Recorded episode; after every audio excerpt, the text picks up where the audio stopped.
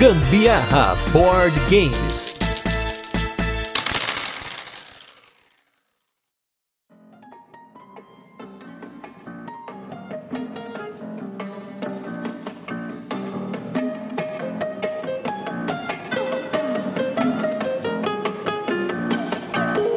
Fala galera, beleza? Aqui é o Gustavo Lopes, Gambiarra Board Games, e hoje nós estamos aqui estreando o mais novo programa da grade de programas do Gambiarra, que é o programa Virando a Mesa. E no nosso primeiro episódio, eu estou aqui com ele, que ele não tem um canal, ele tem uma super produção. O cara que é vencedor aí do prêmio Ludopedia 2019 na categoria audiovisual, Rafael Estudante do Quem é a Vez. Fala aí, Rafael, como é que você tá? Tudo tranquilo, tô livre de corona, tô saudável, né? Isso é o que importa. É, pois é, né? nesses tempos de quarentena é o, é o jeito, né? O que a gente pode fazer, né? Mas que bom, você aceitou nosso convite aí para estrear esse quadro aqui do nosso podcast. Ah, de estreia, caramba. É a estreia do quadro. A gente tem outros programas aqui no podcast, tem o programa de resenhas, tem o Tem Dado em Casa, que a gente faz umas listas, né? Os top 5 com os convidados. Nós temos também o turno de comentários, que aí a gente fala qualquer coisa, mas hoje nós estamos estreando Virando a Mesa, que é esse quadro aí no qual a gente vai chamar a galera para falar um pouquinho do seu perfil de jogador e também aí das partidas e das memórias de jogatinas que a gente tem por aqui, né? Show. E pra gente começar, é só para dar aquela esquentada, a gente vai falar um pouquinho de você como jogador, né? Beleza. Como que você começou no hobby? Assim, primeiro, o que te fez curtir tanto ao ponto de você criar um programa com essa super produção, né? Pra falar de board game que hoje, querendo ou não, é um nicho aqui dentro do nosso mercado, né? Cara, você quer que eu dê a resposta longa ou a mais curta? a que você quiser. Ó, é porque assim, se a gente for pensar desde a infância e tal. Eu sempre quis jogos de tabuleiro. Eu nunca fui de uma família rica, sequer classe média. Eu era classe média pobre. Aí, recentemente, eu posso dizer que fiquei classe média média, assim. Então, assim, eu tinha um jogo de tabuleiro que, por causa de um trabalho que meu pai teve, ele conseguiu um voucher, que era uma empresa boa, né? Assim, no sentido de dar benefício. E aí era um voucher das lojas americanas. E aí eu consegui comprar um jogo de tabuleiro. Comprei o banco imobiliário na época. Era uma ótima opção. Mas eu invejava os meus amiguinhos que tinham o jogo da vida, que tinham detetive. O War não, War eu não, eu não invejava, não, mas eu, eu invejava todos esses outros. então eu ficava, mesmo sendo um jogo para uma criança de 10 anos super complexo, né? Se a gente for parar para pensar em comparação com jogos muito mais divertidos dos dias atuais e tal, uhum. o banco imobiliário original, né? Ainda mais que a gente olhando agora a gente enxerga que tem várias mecânicas quebradas e tal. Ele era incrível, né? A notinha, eu adorava o programa do Topa Tudo por Dinheiro, então você ter as notinhas de dinheiro, eu colecionava nota e moeda antiga, né? Era um negócio uhum. que eu queria ter. Ainda mais que era fácil no Brasil, porque o dinheiro desvalorizava muito rápido. Então você era só esperar um ano que aquelas notas viravam lixo rapidamente. Então eu tinha muito dinheiro que não servia de nada com o tempo, né? Então, assim, é, isso foi o start. Eu achava maneiro. Mas aí eu acho que qualquer criança, porque eu tenho o hábito muito de jogar em shopping com os meus amigos. Eu pego uma área na praça de alimentação que esteja vazia, puxo a minha toalha que eu comprei na Líder Magazine, uma toalha de banho, estendo ela na mesa, na cara de pau, sento com os meus amigos e começo a jogar. Claro que a gente consome também só para não ficar eh, parecendo que a gente só tá ocupando espaço ali, né, gratuitamente. e até porque a gente fica com fome também. Mas você vê as crianças passando, o apelo das peças, do desenho, do tabuleiro, das casas e tal, isso chama atenção, é inevitável. Crianças assim de 5, 6 anos passam do lado, param. Parece aquela luz azul para as moscas, sabe? Que elas vão... Vidra na hora, né? Exato. Então, assim, eu acho que independente de qualquer coisa, o gatilho já, já existe desde que você é muito pequeno. Que a gente é muito tátil, a gente quer, por mais que a gente goste de videogame e tal, e seja visual, a gente é mais do que isso, principalmente quando é mais novo, tátil. A gente gosta de tocar, né? A gente gosta de sentir o volume, o espaço, a textura, como que aquilo ali funciona num todo, né? Então, isso, isso existe. Agora, eu fiquei muito tempo sem jogar qualquer tipo de jogo de tabuleiro, mas assim, muito tempo mesmo. E aí, quando eu fiz uma viagem pro Chile em 2009, eu tava num supermercado, foi a minha primeira viagem internacional 100% sozinho. E aí eu comprei o Monopoly Deal, né? É porque ainda não. É, o Banco Imobiliário era da Estrela, Monopoly é da sim, Hasbro. Sim. Então, o Monopoly Deal já era Hasbro, obviamente, e era lá no Chile, eu comprei, não tinha, porque eu sempre tive uma intuição razoavelmente boa para jogo. Então eu olhei e falei, quer saber? Pô, um negocinho pequeno, me incomodava que o banco imobiliário demorava muito. Sim. Mas eu ainda não tinha essa noção, né, da, essa sensibilidade que você ganha com a experiência de que, ah, o banco imobiliário não é um jogo tão bom assim. Eu só achava demorado e eu queria um jogo rápido. Voltei pro meu laboratório lá na UFRJ, onde eu tinha um monte de amigos que eram muito parecidos em termos de interesses e tal, e a gente começou nas horas vagas a, a jogar. E, cara, foi maravilhoso. A gente adorou, jogava uma partida atrás da outra. E ainda mais que era espanhol, né? Então era, era tipo, era Diganon, era um negócio assim.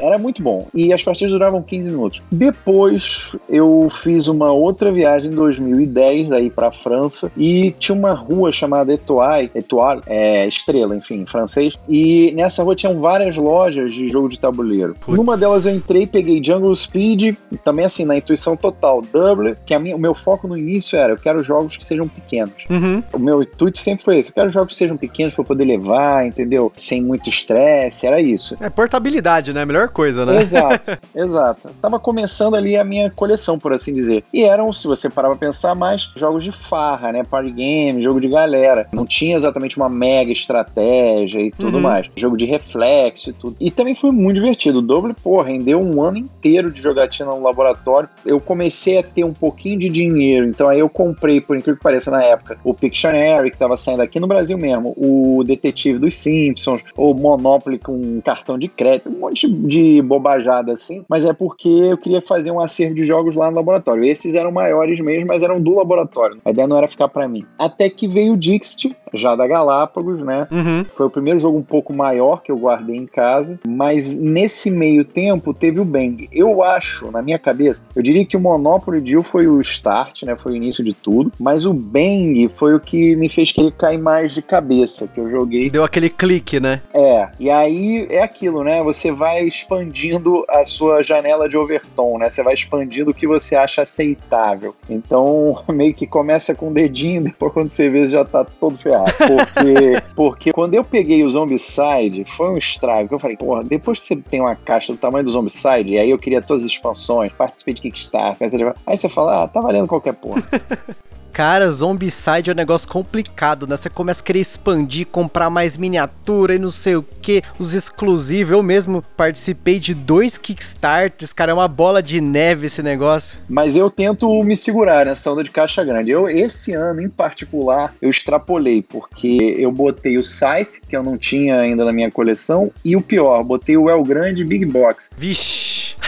Caixona gigante. Eu, eu não gosto, eu não gosto de caixa grande. Eu não gosto de caixa grande, eu não gosto de caixa com espaço subaproveitado. Eu entendo que existe uma necessidade do shelf value lá, do valor Uhum. da prateleira. Mas assim, cara, eu quero que eu quero ter mais jogo e não um jogo grande, entendeu? Eu, se eu puder ter dois jogos, em vez de um muito grande, eu prefiro ter dois jogos. Dois jogos bons, obviamente, né? Sim, sim. Então, assim, me, me dá uma agonia cada jogo grande que eu sei que eu tô deixando de ter algum jogo menor que pode ser bom. Sim, Ou sim. alguns jogos menores, entendeu? Então, pra eu pegar um jogo grande, ele tem que ser muito bom. Já fiz loucuras. No passado, cheguei a pegar o Splendor, isso bem lá no passado, que tão revoltado, logo que saiu, que tava concorrendo ao Spedejar, quem ganhou foi o Cavalado. Eu apostei no Splendor, porque eu achei ele muito bom. Não existia ainda o Century, né, obviamente, mas eu apostei no Splendor, e aí eu cheguei e falei, cara, olha esse espaço aqui. Hoje em dia eu dou muito valor ao insert do Splendor, mas na hora eu falei, porra, eu já eu tava muito irritado com esses espaços inúteis. E aí eu joguei a caixa fora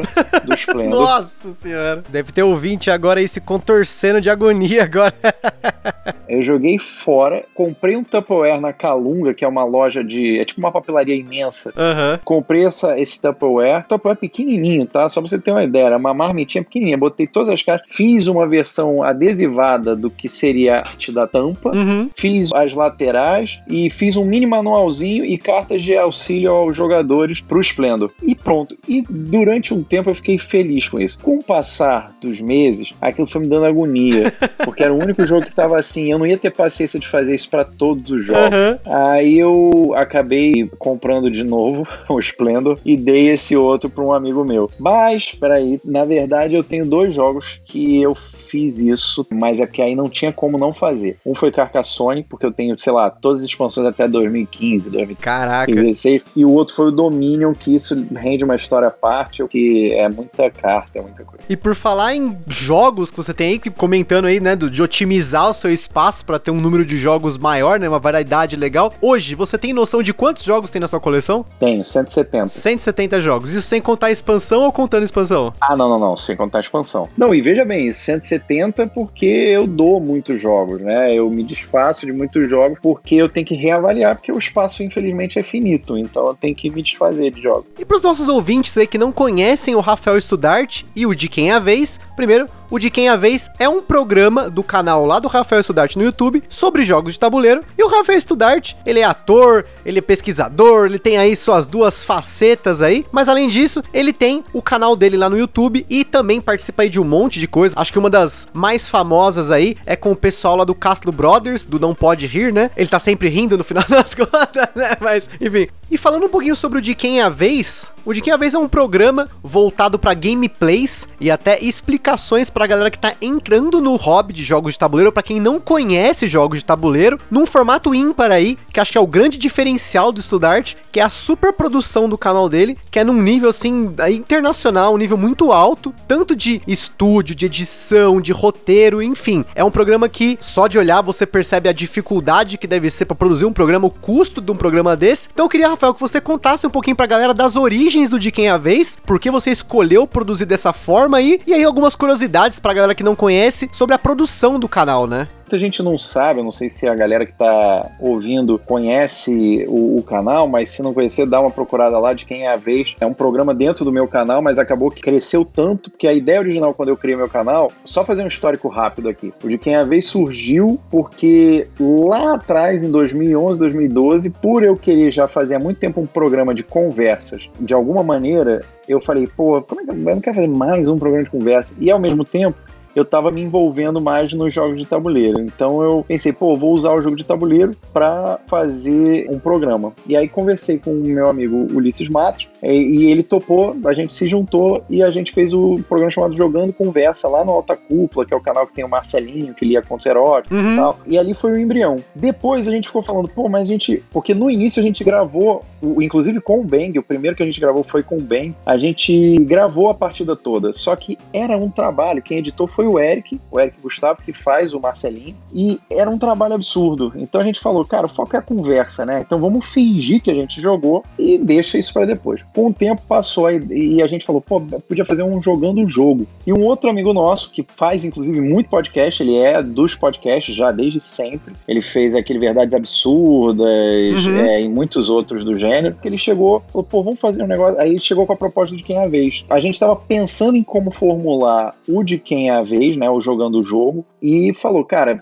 a ideia é isso aqui. E aí ele pesquisou, achou o tabletop lá do Will Wheaton, que estava também começando lá, e a gente falou, cara, é isso, a gente, porque a gente queria um negócio monótono, a gente não queria só um gameplay, entendeu? Porque aí não tem graça, e a, já que o divertido é justamente a conversa, a gente queria manter a conversa de alguma maneira, a descontração, mas focando muito, muito mais no, no jogo. Então a ideia de fazer algo documental, de depoimentos, era o que a gente queria. A gente não fez questão de ter a parte do sofá no final, isso era uma bobagem pra, na nossa visão, mas a gente queria ter essa visão de depoimento. Então, por que eu estou falando isso tudo? Primeiro, só para traçar um histórico, né? E segundo, para as pessoas entenderem que a criação do programa, de qualquer episódio, não é trivial. Tanto é que Sim. quando eu voltei com o programa, que a gente fechou uma parceria com a Galápagos, que foi a única que tinha dinheiro e a única que existia, basicamente, na época que a gente, a gente gravou o programa em 2014, lançou em 2015. Quando a gente fez em 2014, a Galápagos era soberana, né? Tinha devir, mas assim, a Conclave ainda estava engateando e ela estava mais no,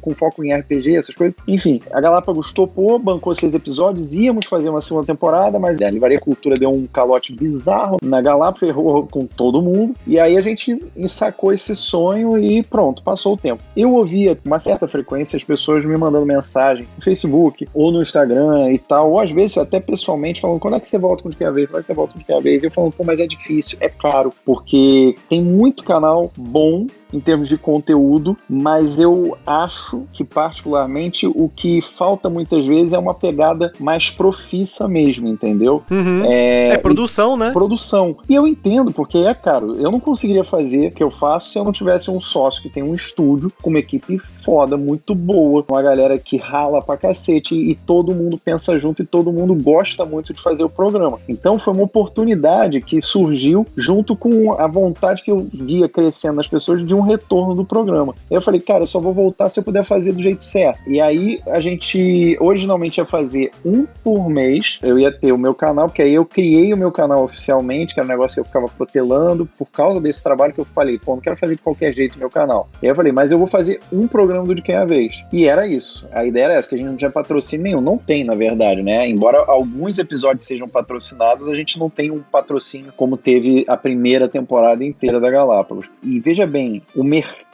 como um todo, eu acho que ele ainda não estava acostumado com isso. Tinha muita gente fazendo muitos programas, o Coelho, inclusive, tinha uma qualidade técnica muito boa, mas ninguém estava ainda, todo mundo tentando engatar aí, mas ninguém chegando e falando: olha, custa isso, papapá, papapá. Todo mundo estava achando que era barato fazer um episódio, mas não é. A gente quer fazer um episódio com uma qualidade de televisão, entendeu? Uhum. É, eu ainda tenho muitas questões que eu gostaria de melhorar e tal, principalmente em termos de cenário, mas é isso, a gente vai indo aos poucos. Qual foi o jogo que deu mais trabalho, principalmente comentando do canal, curiosidade, né, pra galera, desde a pré-produção até a pós-produção, o vídeo que mais deu trabalho, o jogo que deu mais trabalho para você hoje? O, eu diria, quando você fala de, de desde a pré-produção até a pós-produção, eu diria que existe uma parte muito importante que é o roteiro. Lógico. Né, principalmente das regras, e aí eu conto muito com a ajuda do Joshua Kritz, que é o meu consultor, meu amigo e consultor de board games lá do, do canal. Ele estuda na UFRJ, tá terminando aí o mestrado dele na parte de análise e estudos mecânicas de jogos e tudo. Bacana. Então, porque eu acho que isso é fundamental, você ter um roteiro bem estruturado. Segunda coisa, edição.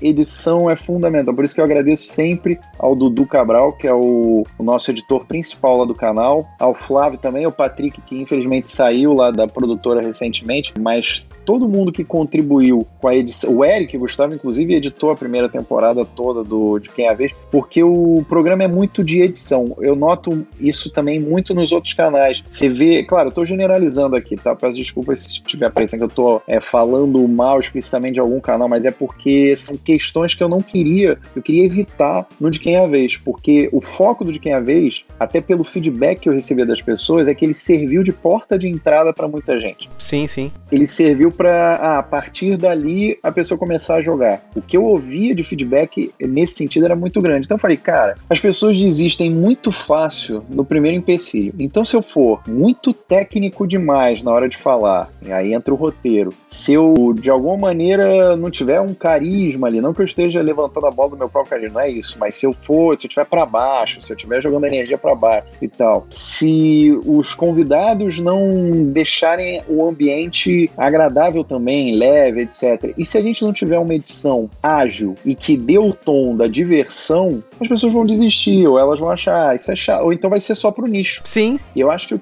que todo mundo quer é que o nicho cresça, ele deixe de ser tão nicho assim, entendeu? Porque a gente quer ter mais gente para jogar, a gente quer ter mais lugares para jogar, a gente quer que isso se torne algo popular. Eu sei que vai, vão ter os hipsters que vão dizer, ah, eu jogava antes de ser modinha, mas cara, a real é que a gente quer que se popularize, porque vai, a, a, ideia é que fique mais barato, é que haja mais opções de jogos também. Enfim, eu acho que todo mundo ganha. E até os canais mais nichados ganham também, porque é uma pirâmide. Eu sou a porta de entrada ali do desse. É um funil, digamos sim, assim, sim. né? Eu sou uma porta de entrada ali, mas aí depois as pessoas vão, vão buscar quem faz conteúdos mais específicos, gameplays mais detalhados, ou, e, e por aí vai. Então acho que faltava esse tipo de programa. Na minha visão, aqui no Brasil, faltava esse tipo de programa. Então é difícil, não é fácil. Fazer um negócio assim não é fácil. Mas eu diria diria que o que é mais difícil, que é o que toma mais tempo, porque é um tempo que depende muito do jogo, é a edição.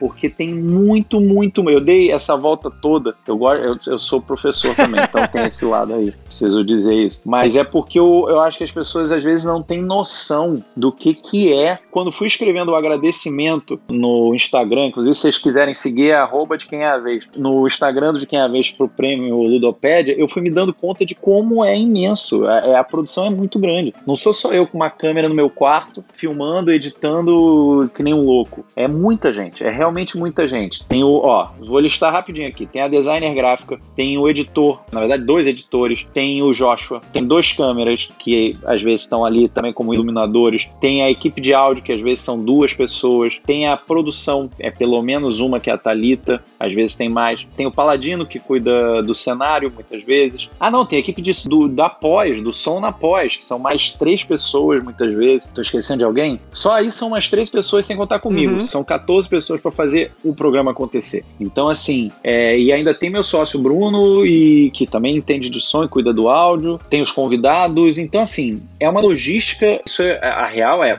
marcar um dia é muito difícil. Tipo, eu querer jogar em casa sozinho, fazer um gameplay sozinho, olha, é assim que se joga, é fácil. É fácil no sentido assim, é só combinar comigo mesmo. Agora, eu marcar com Nabote, Ed Gama, Marcos Castro, Aninha, Rosana, marcar às vezes, eu quero mais Defante, marcar com uma galera, eu, alguns convidados mais da Bito Johnny Drummond, eu quero marcar com essa galera. Ferrou. É muito difícil, que você tem que conciliar a agenda de um monte de gente. Então, essa é uma primeira dificuldade de pré-produção. Eu uma vez tive que ir na porta do Nabote, bater na casa dele, porque ele, ele não responde WhatsApp, não responde Telegram, não responde e-mail, não responde Instagram, não responde nada. Eu bati na porta da casa, e ele faz isso com tudo. Eu bati na porta da casa dele e chamei ele, aí ele foi lá gravar com a gente. Então, essa parte da pré-produção é muito delicada. Depois tem, às vezes eu enlouqueço e quero fazer alguma coisa específica na pré-produção, quero botar uma roupa, quero aí é um trabalhinho a mais, mas eu tento facilitar ao máximo isso, porque eu sei que a real dificuldade é após. No dia da gravação, a gente leva pelo menos seis horas. A gente bota aí pelo menos seis horas para um jogo, uhum. né? Porque tem a parte das cabeças, que é como a gente chama o momento em que eu tô falando ali sozinho para a câmera, que hoje em dia eu facilitei a minha vida, porque antigamente eu, eu tinha que decorar o texto, eu escrevia o roteiro todo e decorava o texto. Aí eu falei, gente, pelo amor de Deus,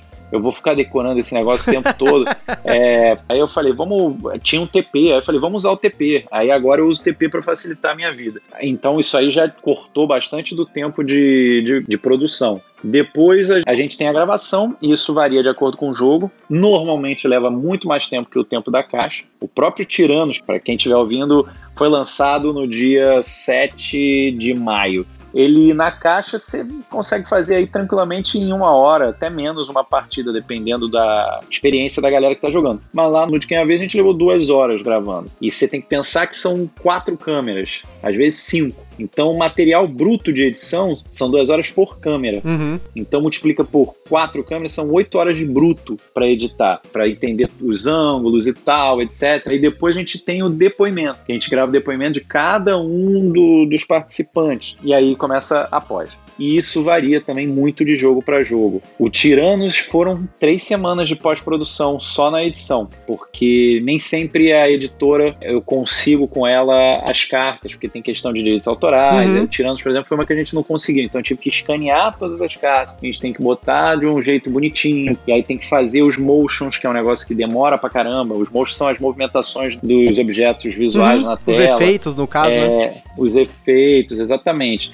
E você vai ver, no episódio de hoje eu acho que de todos os episódios que a gente fez, foi o que teve mais motion. Tem muito motion, porque é, é construção de baralho, né? Uhum. Então tem muita coisa. E é fogo, porque a gente quer fazer desse jeito. Às vezes, a editora tá com pressa, quer lançar, eu falo, gente, mas no geral elas são muito compreensivas, assim. A Paper, inclusive, a Paper Games é uma parceiraça, eles compraram muito a ideia do canal, a gente já fez vários vídeos com eles, e eu sempre falo, gente, eu não quero parecer snob, não, mas é. Snob não, seria mais prepotente, né? Mas é assim, o canal tem que manter uma qualidade. Então, isso passa pelo jogo que a gente vai mostrar. Se o jogo eu achar que ele não, não funciona, não funciona assim, não, não vai ser divertido. Sim, sim. Ou, ou que a gente não vai deixar ele divertido de alguma forma, eu não vou fazer. Às vezes, eu posso fazer de um jogo que eu até acho que não vai funcionar tanto no canal, mas que eu gosto muito. Não aconteceu isso ainda, mas eu já eu, eu vislumbro essa possibilidade. Eu sei de jogos que eu quero muito gravar, mas é porque eu tô preparando o meu público, entendeu? Eu tô Sim. preparando o público do De Quem é a Vez. Se você reparar, principalmente na retomada em 2019, a gente foi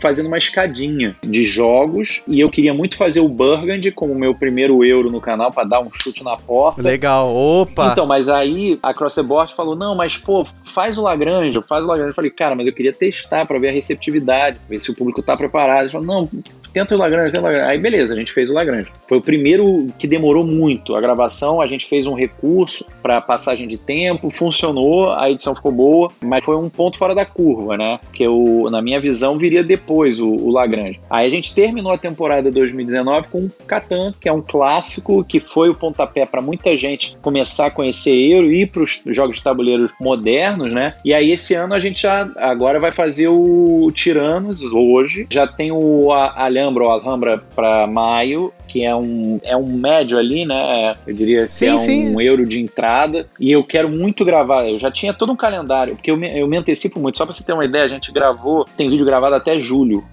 Caramba! Preciso fazer uma produção assim também aqui. A gente tá com. A gente tem muita frente. Eu nem imaginava que ia ter Covid. A gente gravou, a gente tinha tudo para julho em janeiro, só pra você ter uma noção e eu tinha me programado esse ano para gravar El Grande, já estava todo organizado, os convidados na cabeça e tudo, e um especial de Dia dos Namorados e um especial de Dia das Crianças. Já tinha conversado com dubladores mirins e tal, que toparam também. O do Dia dos Namorados ia ser muito divertido, eu ia testar um jogo pesado, mas que era com a temática de Dia dos Namorados, que é um jogo cooperativo. Já estava tudo organizado, mas enfim, Corona derrubou essas coisas todas. Então assim, a gente tem que ter uma pré-produção, a gente tem que ter uma produção e uma pós pós-produção profissional e muito minuciosa. O grande problema, a meu ver, que é o, o, fator limitante, além da grana, obviamente, é a edição. Se a gente tiver. É porque eu confio muito no Dudu como editor, mas se a gente pudesse ter dois Dudus, né, duas pessoas que entendessem o, o, programa, porque por mais que a gente tenha um outro editor que ajuda, ele entrou agora. Então ele ainda está pegando a, a, ideia do de quem é do gameplay. Dos outros ele já está safo, do explica, que foram subprodutos que surgiram justamente para eu criar essa tal escadinha. E aí aquilo que eu falei sim, sim. lá do início, de que quando começou era para ser um programa do meu canal por mês, acabou que virou três e quase quatro. Atualmente quatro programas. É o meu mês inteiro, o canal é o de quem é a vez. Mas assim, eu acho que uma coisa que ele aliviaria muito era a gente poder ter mais editores, entendeu? Para a gente poder, ah, deixa esse cara aqui responsável pelos motions, essa outra pessoa aqui responsável pelo corte bruto, essa outra aqui, e, e isso ia ajudar muito. Porque eu, de certa maneira, também tô editando claro que eles editam pra cacete. Eu tô editando junto com eles, porque eles me mandam as versões e eu fico fazendo os feedbacks constantes, entendeu? Uhum. Tem que assistir a versão 1, a versão 2, a versão 3 de cada programa para ir dizendo, ó, oh, bota isso aqui aqui, faz essa piadinha visual ali, bota aquilo a colar. Por mais que eles tenham muitas sacadas ótimas, eu tenho que dar uma analisada, ver uns detalhes às vezes, porque ninguém consegue prestar atenção em absolutamente tudo, né? É bom ter um segundo olhar, terceiro olhar sobre o, o vídeo. Mas é isso, eu falei, dei uma resposta imensa. Se fosse a prova do Enem, eu teria fugido ao tema. Não, mas é, é legal aprender sobre essa produção, né? Porque a gente sabe que é muito simples, como você mesmo falou, você começar um canal para falar de qualquer assunto, mas quando você tá pensando numa produção profissional, envolve um número de profissionais e de itens que você tem que conferir, né? É muito maior, né? A pra gente aqui do podcast também é um trabalho do caramba, pré-produção, pós-produção, edição, pauta, né? A gente acaba fazendo isso e dá muito trabalho, né? Às vezes o pessoal acha também que gravar um podcast é só entrar aqui, falar, falar, falar, mas o tratamento de áudio, a pauta, tudo isso, né? É às vezes o que mais dá trabalho. Gravar é, a parte mais fácil. É, né? verdade. gravar é a parte mais fácil. E falando aí dessa sua experiência, né? Você falou dos gameplays que você teve do canal e com certeza muitos outros, né? Porque o número de gameplays do canal não deve chegar nem perto do número de gameplays fora, né? Do de quem é a vez. E aí que a gente queria começar e contar algumas histórias aí, né? Que é, acho que é muito legal pra galera ouvir, porque querendo ou não, o board game ele não é só, como eu sempre falo aqui, outras pessoas falam, o Fabrício do Aftermath fala bastante disso. O board game é uma ferramenta de interação social. É claro que tem hora que essa interação social rende muita risada e tem hora que essa interação social dá tudo errado, né? Puxando aí na sua memória aí, nessa sua coleção de experiências, né? Você tem alguma partida que você se lembra rapidamente aí que deu muito errado? Tenho. Eu adoro De Volta ao Futuro, adoro. Foi um filme, principalmente o 2 na época, né? Hoje em dia eu acho um melhor. Putz, Mas filmaço. o 2 me marcou muito, a ponto de eu dar aula de física por causa do De Volta ao Futuro, e eu quase fiz física por causa do De Volta ao Futuro. Então, assim, eu realmente gosto muito. E aí, pô, quando eu vi que tinha o card game do De Volta ao Futuro, e era baseado no Chrononauts, que eu ainda não tinha jogado, mas eu falei, cara, eu não vou comprar o Chrononauts, vou comprar logo o Back to the Future The Card Game. Mas eu ainda não era mega experiente nesse universo. Aí eu comprei, e quando eu joguei no laboratório lá da UFRJ, cara, funcionou. Só que aí, no, no mesmo feriadão que eu joguei Bang pela primeira vez, que foi um gatilho pra mim, eu levei esse De Volta ao Futuro. E aí a gente foi jogando, jogando, jogando, jogando, passa o tempo, joga, joga, passa mais o tempo, que é um jogo sobre viagem no tempo, sobre fazer e desfazer eventos, né? Cara,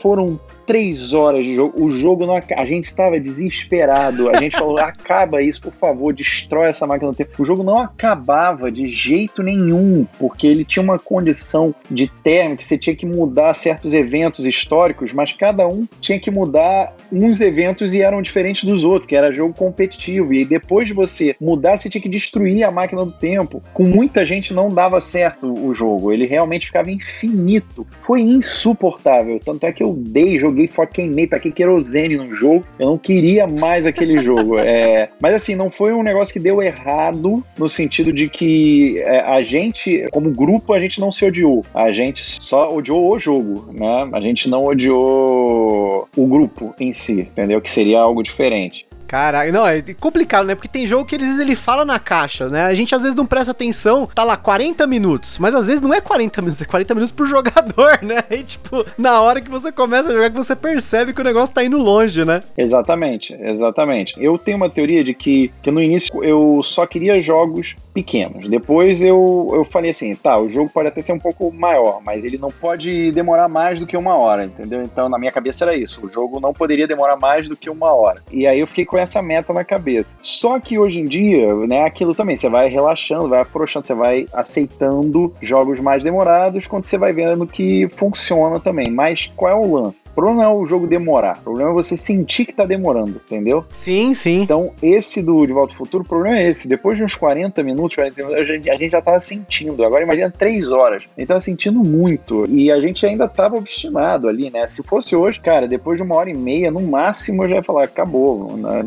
Então não, não vamos, entendeu? Teve um jogo, eu adoro a Devir, tá? Eu. Devir, eu, eu te amo. Eles mandam. não, a, primeiro que eu adoro a Aninha, a Carol, lá da Devir, que é um amor, gente finíssima. Mas teve um jogo, eu não vou dizer qual agora, mas teve um jogo que eles mandaram.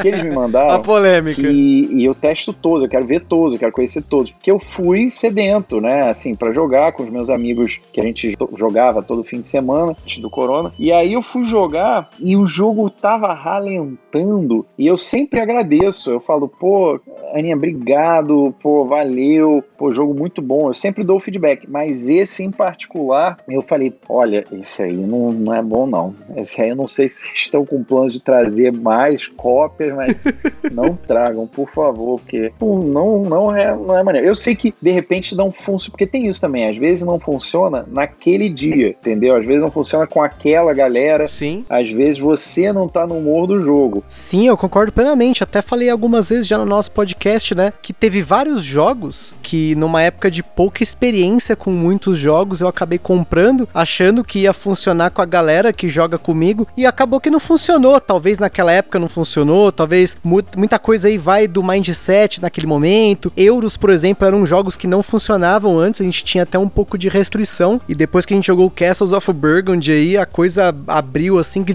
descambou. Agora quase metade da coleção é só euro, tanto euro leve, médio, pesado, tanto faz o que tá vindo aí, tá entrando na coleção. A gente tem jogado bastante, mas cai naquela coisa, né, da pessoa descobrir o seu perfil de jogador. Acho que no começo aí a pessoa não tem tanta experiência com jogos, ela fica meio pisando em ovos, não sabe o que, que é bom para ela. Às vezes acaba consumindo aí um monte de jogo porque as pessoas indicam, porque são entre aspas clássicos ou coisas que você precisa ter na coleção, né? Mas depois ela vai se descobrindo com o tempo. Por isso que eu sempre digo, quando alguém vem com papo de que, ah, eu não gosto de jogo de tabuleiro, eu falo, não existe isso. Porque você não gosta de todo um gênero de entretenimento. É tipo você falar, não gosto de filme, né? Não gosto de assistir filme, não gosto de ouvir música. Não existe isso. Você pode não gostar de um gênero musical ou de uma música, mas você não gostar de ouvir música como um todo, ouvir notas musicais colocadas numa determinada cadência que formam um som, uma harmonia. Não, você não, não, não existe isso. É a mesma coisa de jogo de tabuleiro. Eu acho que a pessoa. Só no passado foram 5 mil jogos de tabuleiros novos, 2019. Então, porra, só no passado, 5 mil, não vai ter um jogo que a pessoa não vai gostar. Então, eu acho que é isso. Eu acho que às vezes a pessoa pode. Naquele dia, o jogo não funcionou para mim. E eu achei. É, a gente desistiu no meio. A gente chega, não aguento mais esse jogo. Tá muito chato. Caraca. Tá muito chato. Não, e pra desistir no meio de um jogo de tabuleiro, assim, eu, pelo menos, dificilmente isso acontece. Eu não me lembro a última Sim. vez que isso aconteceu, porque geralmente a gente tenta até o final, Sim. né? Pelo menos pra entender Exato. o jogo, né? Exato. É porque não, é aquilo, a gente já tinha jogado mais de uma hora, eu acho, uma hora e meia, tava cansativo, não tava divertido, porque o lance é a, sensação de recompensa, né? De que o que você tá fazendo tá divertido, que você tá tendo retorno. Mas quando você sente que, pô, tá no reme-reme, não tá maneiro e tal, aí cansa, entendeu? Caramba. E uma partida assim que você tem na memória aí, partida que você mais curtiu, assim, em relação a, a tipo, risada mesmo, de zoeira mesmo, né? Porque tem, querendo ou não, principalmente os, os jogos de galera, né? Os party games, sempre acaba acaba tendo alguma situação, né? Porque dependendo do jogo, você tem interação, você tem blefe, você tem dedução, atuação, né? Tem alguma partida que você se lembra aí que, tipo, meu, foi a melhor de todas no sentido engraçada? Ah, cara, tem tantos, assim. É, é muito injusto, né, o que acontece com a gente, pelo menos comigo. Mas eu não sei se todo mundo tem exatamente a mesma trajetória. Eu acho que quase todo mundo se inicia com party game, né? Com jogos de galera, porque é uma ótima porta de entrada. E é muito divertido, proporciona muitas risadas e tal. O Double, por exemplo, o Jungle Speed, o Double, cara, eu ri tanto, foram tantos momentos engraçadíssimos. Uma vez numa casa com amigos, assim, a gente jogando Double, que aí eu comecei a jogar no modo Lord, eu jogava muito alucinado, né, brincado, eu dizia que aquilo ali era de cocaína em lata, porque você fica assim, meio ah, ligadão, né, e aí eu tentei jogar calmo, e aí aquilo foi provocando uma risada coletiva, todo mundo jogando, tipo, é, florzinha, é, bandeirinha, o, botando devagarzinho devagarzinho. Olha, anotei aqui um, um sinal de pare. Olha, eu, era um negócio meio assim e eu e foi muito bom. Foi divertido. Na hora foi muito divertido. No de quem é a vez mesmo, o Resistance eu gostei muito, porque eu fiquei dizzy, eu gostei ao mesmo tempo que eu fiquei muito irritado, mas não irritado de puto, assim, irritado de porque ninguém acreditava em mim. Eu era do bem e todo mundo achava que eu era do mal. E aí eu, eu fiquei tentando convencer as pessoas, vocês podem ver isso, tem lá, é tudo verdadeiro, que a gente realmente joga mesmo. E eu, porra, inconformado, mas, cara, eu acho que nenhum jogo me faz rir mais. Teve um Quem Foi que eu ri muito, o Taco Gato eu rio muito jogando, mas não tem nenhum jogo, e eu falo isso, ó, eu já falei, eu vou falar de um jogo aqui, se alguma editora estiver ouvindo, eu já falei com algumas editoras, um dia alguma vai me ouvir, e aí vamos ver se as coisas mudam, mas é, eu queria, há muito tempo, que tivesse o Time's Up aqui no Brasil, até que ano passado a Galápagos disse que ia trazer, mas agora já não sei mais porque mudou tudo, né? Mas depois eu descobri, justamente em junho do ano passado, o Monikers, que é melhor ainda do que o Time's Up, que ele é mais ácido, mais sarcástico que o Time's Up. O Time's Up eu rio sempre que eu jogo. E o Monikers, é uma, eu rio também muito. Então, assim, eu queria, uma, esse é um sonho meu, eu queria começar a trazer jogos que eu gosto muito pro Brasil. Eu queria conseguir isso. Sei que agora o dólar tá tipo 6 reais. Sim. Mas eu queria, eu queria lançar jogos que eu gosto muito e jogar no canal e tal. Um deles era o Monikers. Esse é um jogo que eu acho muito engraçado de jogar com a galera. E eu queria ele em português, entendeu? Porque tem tipo uma imagem-ação, uhum. só que em três etapas. Aí a primeira etapa, não sei se você já jogou Time's Up, é, é a mesma lógica. Primeira etapa você tem várias cartas com várias personalidades e tal, isso no Time's Up. No Monikers pode ser até a tela azul do Windows, entendeu?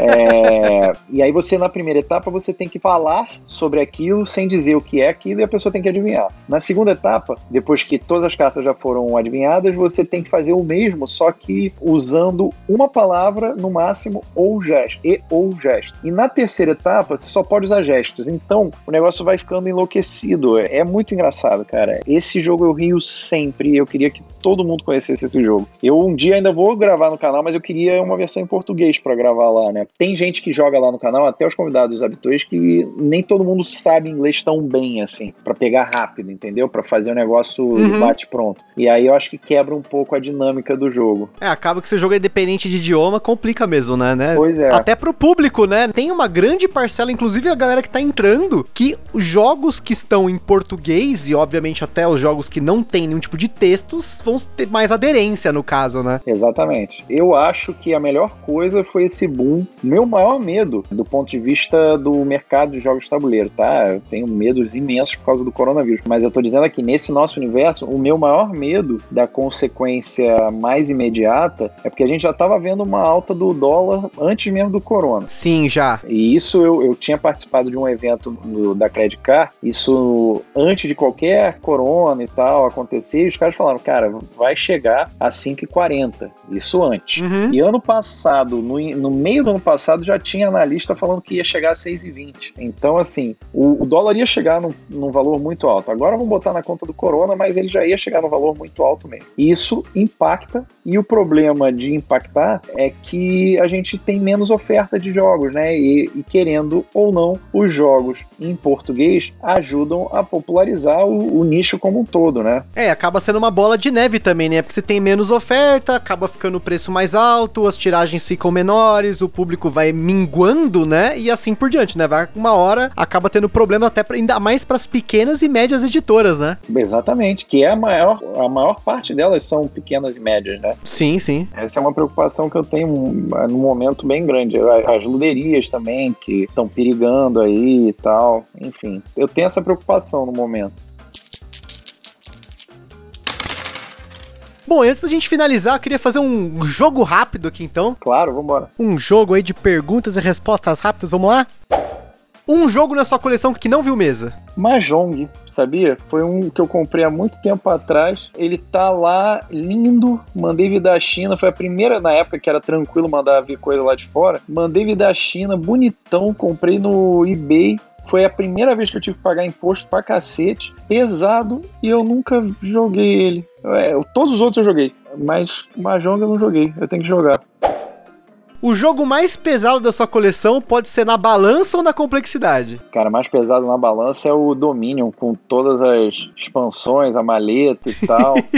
Quantas é, mil cartas? Eu acho que são 3 mil cartas, pelo menos. Você tá maluco? É, é bizarro, é bizarro. O mais pesadão, eu não, eu não tenho o Twilight Imperium e tal. Mas eu acho que é o Terraforming Mars, né? Eu diria assim, em termos de complexidade. Ele não é muito difícil, depois você se acostuma a jogar. Mas eu acho que em termos de complexidade, talvez seja o Terraforming Mars. Já pegou alguém roubando em algum jogo de tabuleiro? Principalmente nesses modernos, né? Que eu acho que é mais difícil. Porque no banco imobiliário você dava um jeito, colocava por baixo a nota da perna, tava jogando no chão, né? Cara, não. Eu acho que não. Eu acho que isso teria mais sentido quando, quando você é criança e tal, né? Você, você vê isso mais frequentemente. Mas não, nunca. Ou, ou a pessoa roubou muito bem e eu não percebi. Mas aqui meu alerta, ele, ele não fica ligado para isso. Eu não acho que as pessoas vão roubar, entendeu? Poxa, não, vai saber, né? Às vezes, é. né? O cara tá. Aquela competitividade, né? Verdade, verdade.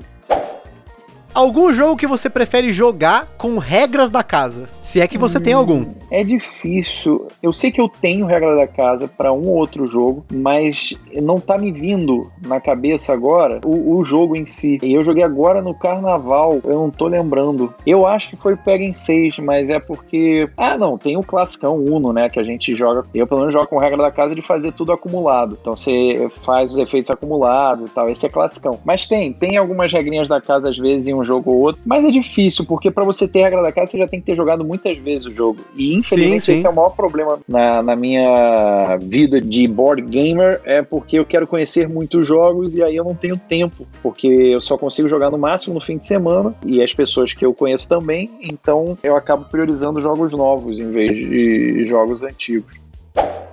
Já leu a descrição de alguma carta errada para não cagar uma partida? Tipo, falar no Zombicide que saiu 4 lerdo, mas na verdade era duas ativação extra na sequência. Ah, não, isso não.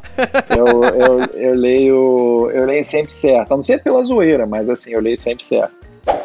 Por fim, uma partida que você foi tão mal que você nunca vai esquecer. Cara, Eu acho que teve uma de Dominion. Eu mandei um 17 no total, de ponto, tava muito lá atrás. Eu, eu mandei muito mal. Eu mandei muito, muito mal. Mas eu tento ficar ali pelo menos em segundo, né? Na pior das hipóteses.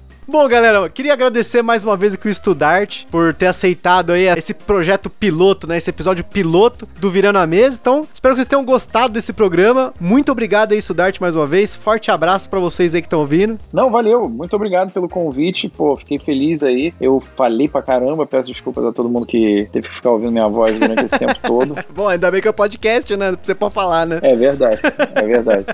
E se você gostou desse novo programa aí, o Virando a Mesa, manda uma mensagem pra gente lá no contato arroba ou uma mensagem no nosso Instagram, Gambiarra Board Games, falando o que você achou desse programa pra gente poder produzir aí com outros convidados bacanas aí, que a gente pode trazer para falar um pouco sobre o seu perfil de jogador e também aí sobre as partidas aí, da sua história de jogador, né? Um forte abraço e até a próxima. Valeu!